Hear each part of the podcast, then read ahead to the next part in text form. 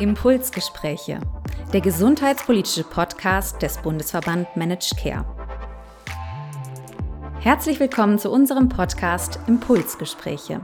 Mein Name ist Johanna Nüsken, ich bin Geschäftsführerin des BMC und wir sprechen in diesem Podcast über unsere fünf Impulse für die Gesundheitspolitik, die das Gesundheitswesen in der kommenden Legislaturperiode wieder auf eine gute Pulsfrequenz bringen. In unserer heutigen Folge spreche ich mit unserem Vorstandsvorsitzenden Prof. Dr. Volker Amelung. Wir reden darüber, warum Personal als Erfolgsfaktor im Gesundheitswesen gesehen werden sollte und warum interprofessionelle Zusammenarbeit gerade jetzt immer wichtiger wird. Außerdem sprechen wir darüber, wie die Grundlagen für interprofessionelle Zusammenarbeit schon in der Ausbildung gelegt werden können und welche neuen Berufsbilder Perspektiven für die Beschäftigten bieten. Amelung, schön, dass wir heute miteinander sprechen. Hallo, Frau Nüsken. In unserer ersten Folge haben wir Antonia Rollwaage zwei Kennenlernfragen gestellt, die ich nun auch Ihnen stellen will. In zwei Sätzen für unsere Hörerinnen und Hörer. Was machen Sie beruflich, wenn Sie nicht beim BMC aktiv sind? Wenn ich nicht beim BMC aktiv bin, bin ich an der Medizinischen Hochschule Hannover, habe dort seit mittlerweile fast 20 Jahren die Professur für internationale Gesundheitssystemforschung oder eben in Berlin hier beim INAF, wo wir ein kleines Forschungsinstitut haben. Und was war Ihr politisches Highlight in der letzten Legislaturperiode? Corona hat dazu geführt, dass wir viele andere Entwicklungen gar nicht so wahrgenommen haben, wie wir sie hätten wahrnehmen sollen. Für mich ist besonders entscheidend die Einführung der DIGAs. Ich finde das einen riesigen Schritt, einen wichtigen Schritt, dass Ärzte und Ärztinnen die Möglichkeiten haben, digitale Gesundheitsanwendungen genauso normal zu verschreiben wie Arzneimittel, Heil- oder Hilfsmittel. Vielen Dank dafür. Das Thema, das wir heute unter die Lupe nehmen, ist das wichtige Thema Personal im Gesundheitswesen. Gerade in der Pandemie ist uns die Bedeutung von qualifiziertem Personal in der Gesundheitsversorgung wieder sehr deutlich geworden. Wie schaffen wir es, dass Arbeit im Gesundheitswesen attraktiv bleibt und die Verweildauer ausgebildeter Fachkräfte, gerade im Bereich der Pflege, steigt?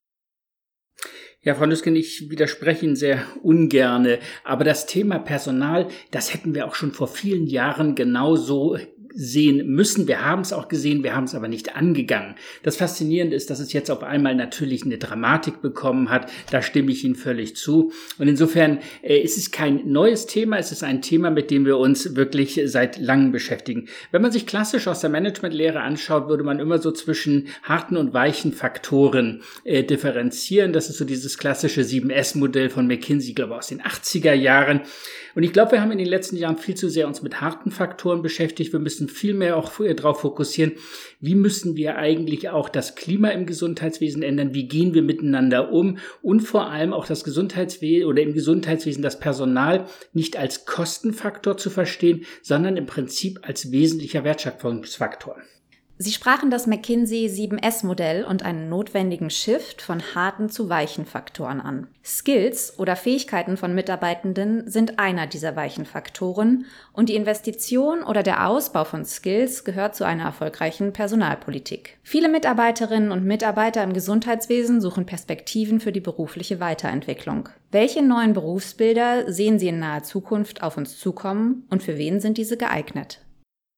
Ja, das ist natürlich ein ganz, eine ganz, ganz große Baustelle. Das Gesundheitssystem ist historisch in wenige Berufsgruppen unterteilt und natürlich brauchen wir für ein ausdifferenziertes Gesundheitssystem ganz andere Berufsgruppen, mehr Berufsgruppen. Wir müssen die Berufsgruppen vor allem auch dichter aneinander führen. Und ich glaube, der entscheidende Punkt ist, dass wir vom Bedarf herkommen müssen. Wir müssen einfach erstmal gucken, was brauchen eigentlich die Patienten und Patientinnen und dann müssen wir entwickeln, welche Berufsgruppen brauchen wir. Wir kommen häufig quasi vom Angebot und überlegen, überlegen, was können wir machen. Und da müssen wir erstmal anders umdrehen. Und gerade wenn wir das Beispiel zum Beispiel von den vielen Lotsenkonzepten uns anschauen, die sind wirklich sehr vom Patienten oder von der Patientin her gedacht, welche Koordination und Kommunikationsleistung braucht es? Und dann muss man sich überlegen, wie das Curriculum gestrickt sein muss, um diesen Bedürfnissen gerecht zu werden.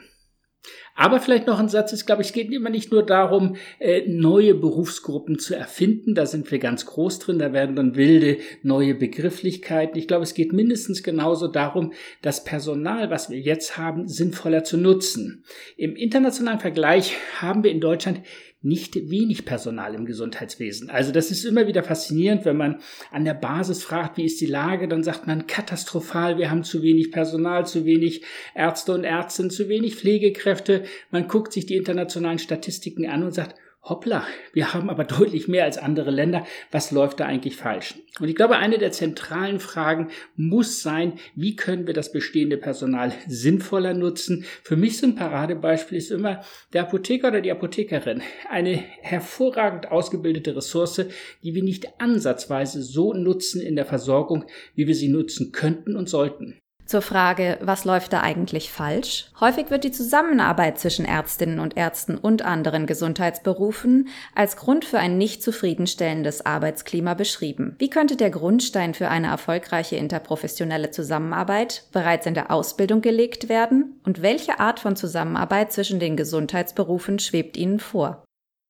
Ja, das ist natürlich eines unserer Lieblingsthemen im BMC. Seit, ich würde sagen, mindestens 15 Jahren tingeln wir mit dem Gedanken, dass es einen Gesundheitscampus braucht, dass wir die unterschiedlichen Healthcare Professionals am besten an einem Ort ausbilden sollten, dass Mediziner, Apotheker, Gesundheitsökonomen, Pflegekräfte und, und, und gemeinsam ausgebildet werden, gemeinsame Teile ihrer Ausbildung haben. Es gibt ganz, ganz viele Vorlesungen, wo man sagen würde, da könnten alle zusammengeworfen werden. Da müssen wir nicht ausdifferenzieren. Ähm, gemeinsam quasi auf dem Campus eine Phase ihres Lebens verbracht haben, gemeinsam gefeiert haben. Ich glaube, dass das für die Zusammenarbeit im Gesundheitswesen extrem wichtig ist. Wo wir allerdings noch mal einen kleinen Schritt zurückgehen sollten, ist die Differenzierung zwischen interprofessionell, also quasi interprofessioneller Zusammenarbeit und interdisziplinärer. Interprofessionell zeichnet sich ja vor allem dadurch aus, dass durch das Zusammenführen unterschiedlicher Professionen ein Ergebnis erzielt werden kann, was keiner alleine erreichen könnte.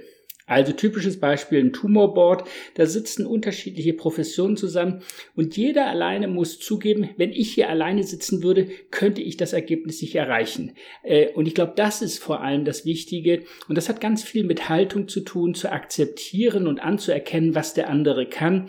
Interdisziplinär ist eher technisch, auch wichtig, aber vor allem diese Haltung zu verstehen, der weiß was, was ich nicht weiß und nur zusammen kriegen wir das Ergebnis hin, was wir haben wollen.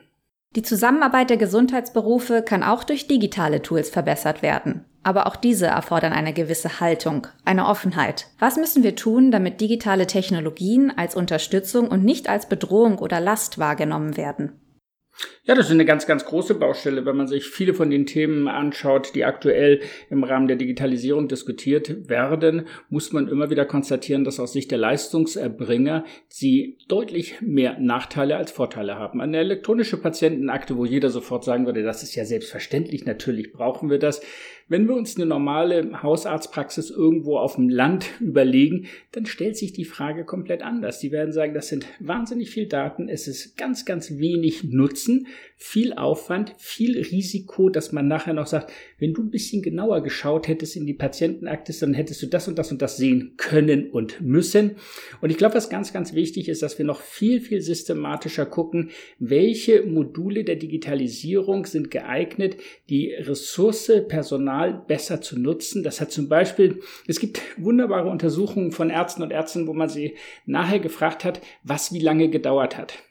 Ärzte unterschätzen systematisch die Zeitdauer für Operationen und sobald sie ein Blatt Papier ausfüllen müssen, haben sie den Eindruck, sie hätten sich den ganzen Tag damit beschäftigt. Und deshalb muss man zum Beispiel gucken, wie kann man Dokumentation einfacher machen. Und Spracherkennung bietet hier immense Potenziale und wir sollten noch viel stärker rein investieren, quasi die, das Personal zu unterstützen, die Arbeit leichter zu machen und vor allem auch attraktiver, dass es mehr Spaß macht. Und viele von den Digitalisierungsthemen machen nicht so wirklich viel Spaß. Also mehr Digitalisierung, die Spaß macht. Mir hat dieses analoge Gespräch viel Spaß gemacht. Herr Professor Amelung, vielen Dank, dass wir gesprochen haben. Danke Ihnen, Frau Nüsken. Herr Professor Amelung hat uns gerade einen Impuls für eine bessere Personalpolitik in der nächsten Legislaturperiode gegeben. Dafür müssen wir vor allem Personalpolitik als strategischen Erfolgsfaktor begreifen. Dazu gehört eine umfassende Strategie, um qualifiziertes Personal zu gewinnen und zu halten. Und es erfordert auch Investitionen in Motivation, Weiterentwicklung und Gesunderhaltung. Nächste Woche spreche ich mit Prof. Dr. Lutz Hager über neue Ideen für die integrierte Versorgung. Ich freue mich, wenn Sie und ihr wieder einschaltet Außerdem freuen wir uns über Feedback zu unserem Podcast Impulsgespräche, entweder per Mail, Twitter oder LinkedIn. Bis bald.